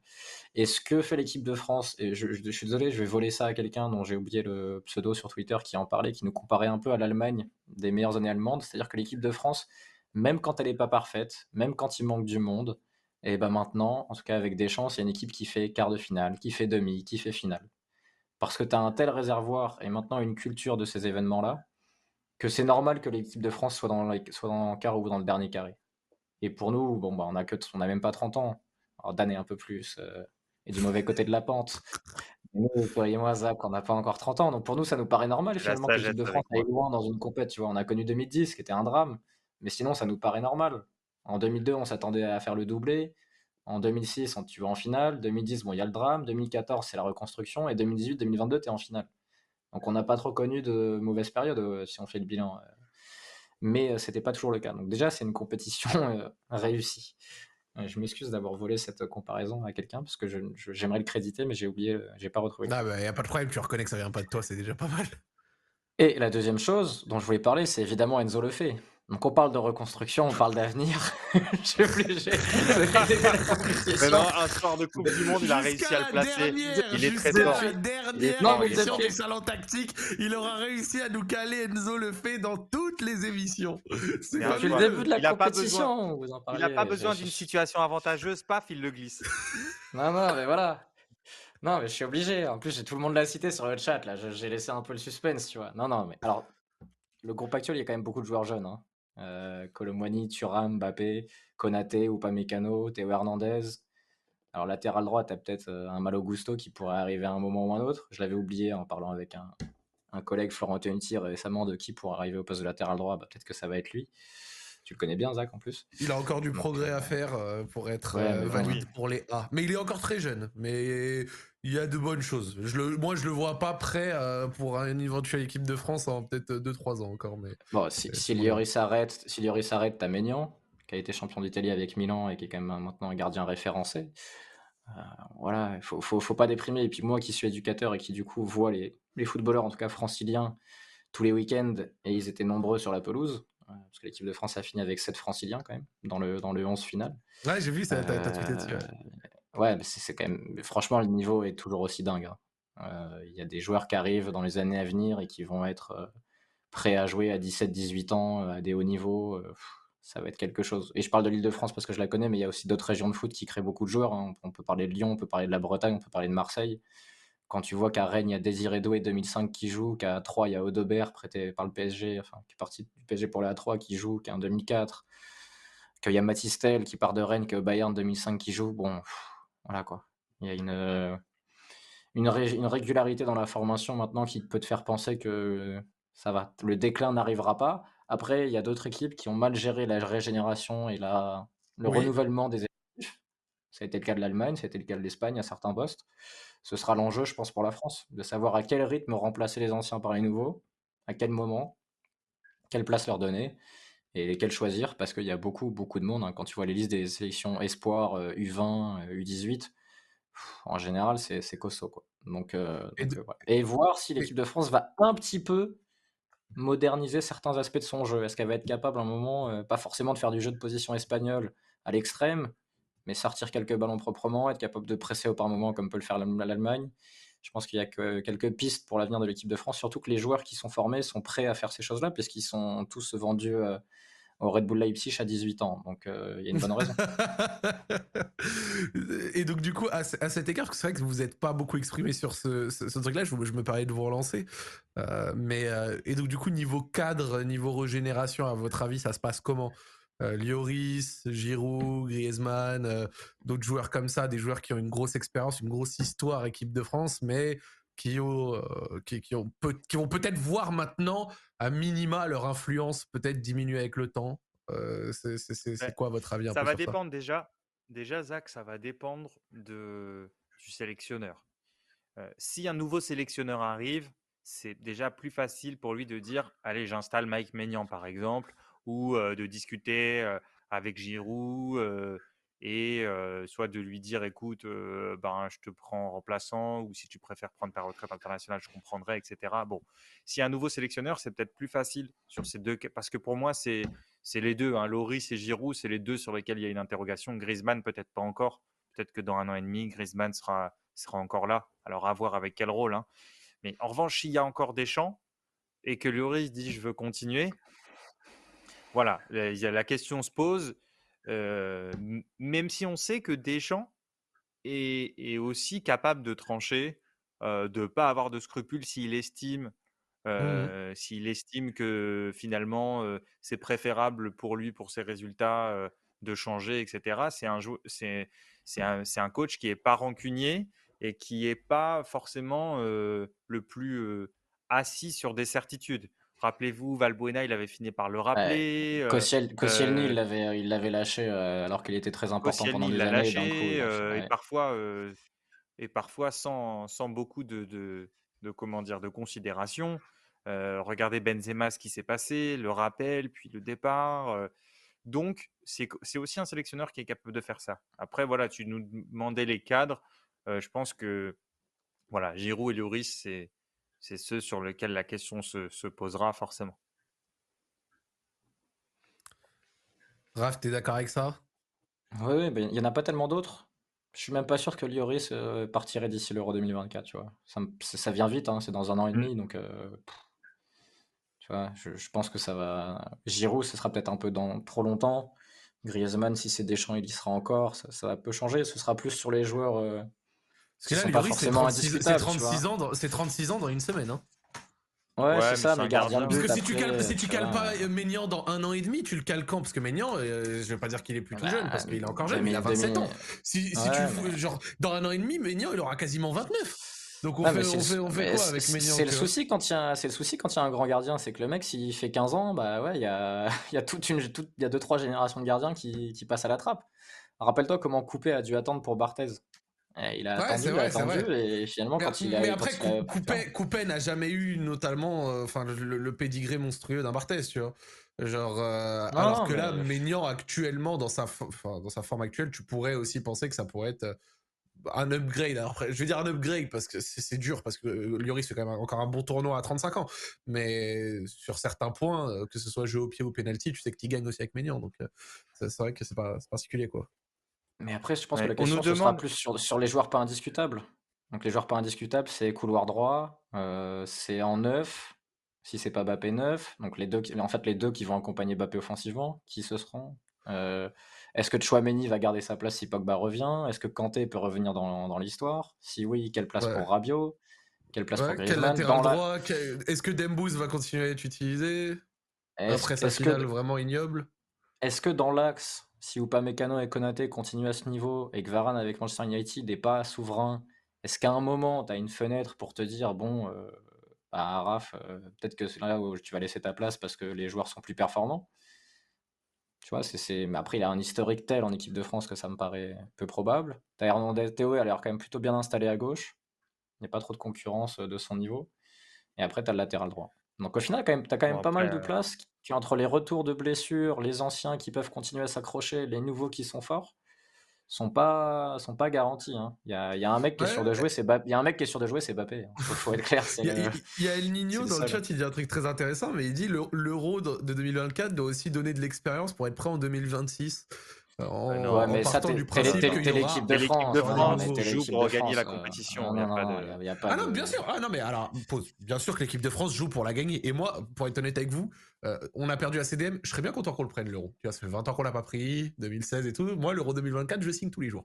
Mais ce que j'essaye de dire, c'est, et je pense que c'est ce qu'il voulait dire aussi et que j'avais trouvé intéressant, c'est qu'en vue de la CDM 2026, l'euro 2024, s'il y a des nouveaux intégrés dans le 11, donc que ce soit un Maignan, un éventuel nouveau latéral droit, un éventuel euh, nouveau ailier droit aussi, parce qu'au bout d'un moment, il faut aussi se poser cette question d'ailier droit avec euh, est-ce qu'on garde Dembouz, est-ce qu'on réintègre Coman, est-ce que RKM, on en fait quoi? Enfin, tu vois, il y, a quand même beaucoup de questions. Qu'est-ce qu'on fait aussi pour le poste de neuf si c'est pas Mbappé Parce que je pense pas que ce sera Mbappé à titre personnel.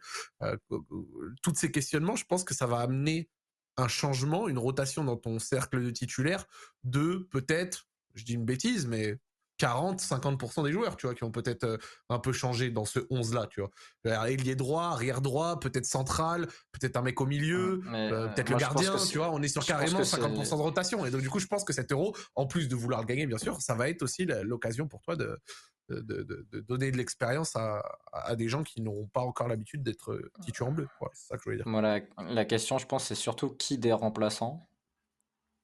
Donc, entre ceux qui sont sortis là, dans ce match-là, Giroud. Euh, Dembélé, euh, compagnie, et des mecs qui n'ont pas joué dans cette euh, Euro beaucoup, Verretou, Gendouzi, Areola, Dissasi, qui sera là?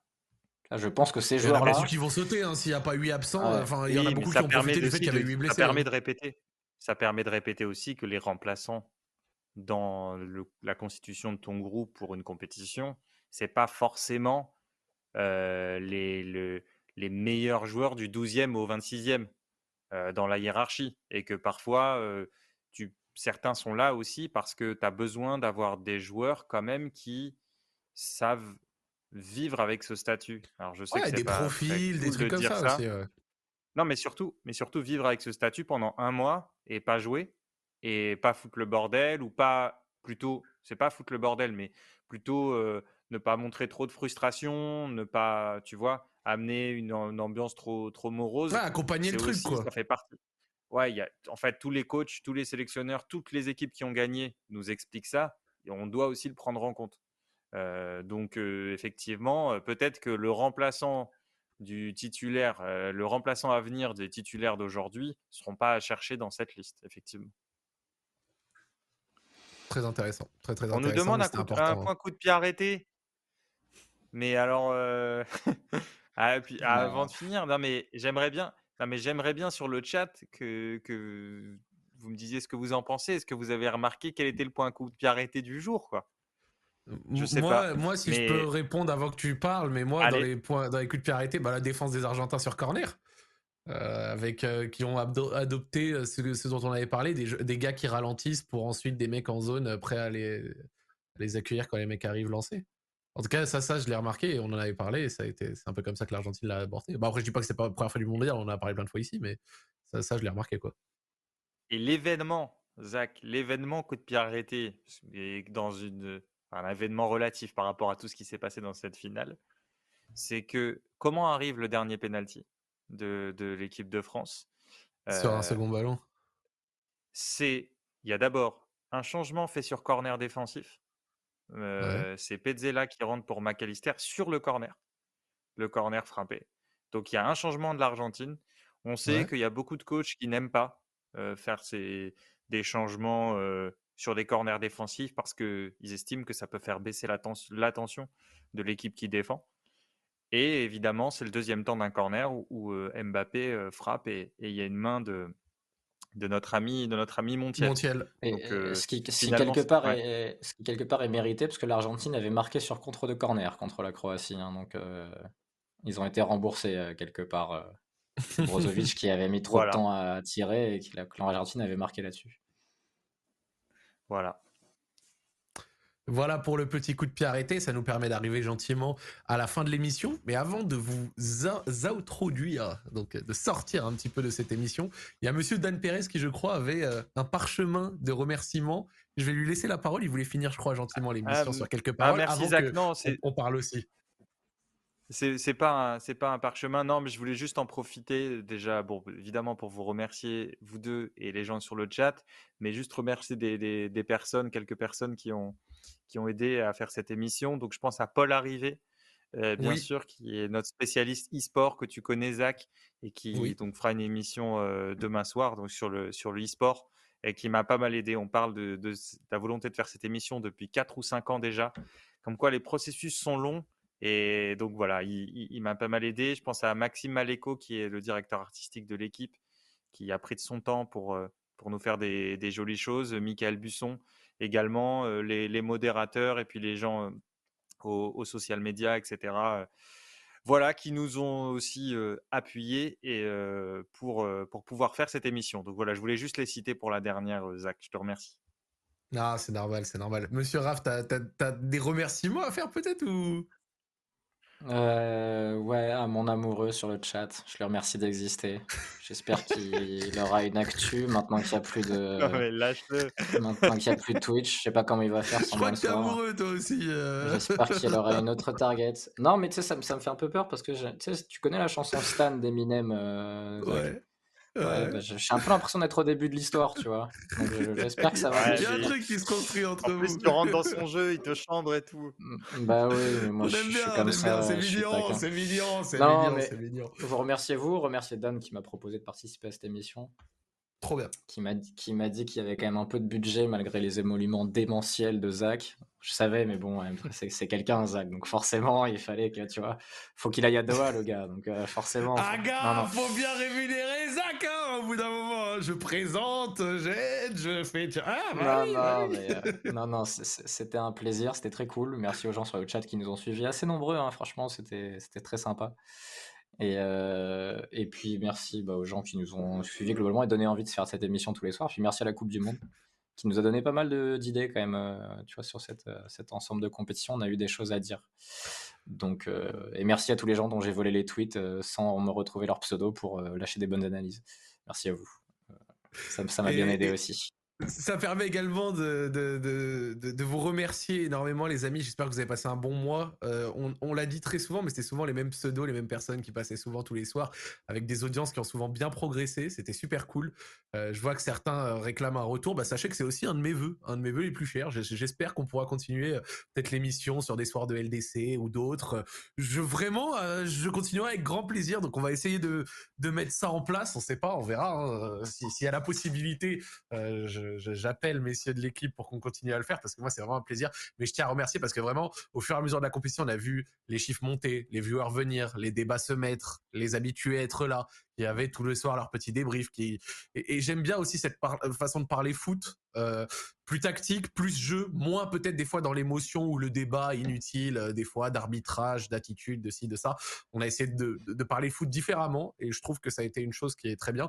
C'est même pas pour nous jeter des fleurs ou dénigrer ce qui se fait ailleurs d'ailleurs au passage, hein. c'est juste pour parler un peu du fait qu'on le faisait différemment et c'était très cool. Donc euh, je vous remercie pour votre fidélité, pour votre soutien énorme. Je remercie également Dan et Raph qui ont su composer avec moi chose qui n'est pas facile, je le sais. Euh, j'ai pu avoir aller euh, aller à dos sur un coup de tête, euh, à des moments à, venir peut-être avec une coupe de cheveux pas toujours très assurée. Tous les genres de de d'aléas qu'on peut retrouver dans les émissions et, je les remercie parce que c'était la première fois qu'ils venaient sur Twitch et tout en venant pour la première fois sur Twitch, ils ont assuré, ils ont géré, ils se sont vite adaptés à comment on interagit avec un chat, comment on se fait des amoureux, comment on se fait des haters, comment on a des gens très sympas et je pense que ça a été une expérience qu'ils ont kiffé et un petit peu différente de ce que vous faisiez d'habitude et j'espère que que vous avez apprécié Twitch tout simplement et l'accueil que Twitch et la communauté Twitch vous a. Et oui, voilà, c'était une euh, première pour nous et merci euh, Zach aussi de nous avoir apporté euh, justement ton expertise, ta connaissance de la plateforme, cool. ta, ta, bonne humeur, ta connaissance du foot. Et, c'était, franchement, c'était super agréable comme expérience d'être sur Twitch. Vas-y. il faut le dire, Dan, et sans duplex du Qatar, dont on gardera vraiment des souvenirs émus. Vraiment, c'était sublime, quoi. Il nous a régalé ce soir-là. C'était incroyable. J'ai adoré son passage. Et en plus, et dans le chat, il a dit la meilleure émission du mois, elle était sans Zach. c'est le peuple qui a voté, hein, c'est pas moi.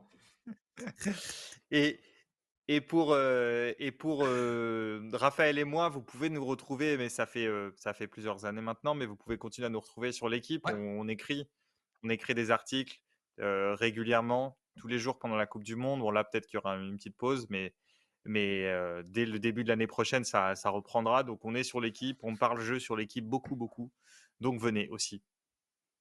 Et ben voilà. Et ben écoutez, ça permet de, conclure un peu. Le salon tactique c'est terminé pour cette Coupe du Monde. On vous tiendra au courant euh, d'éventuelles suites et on vous remercie encore une fois pour votre fidélité.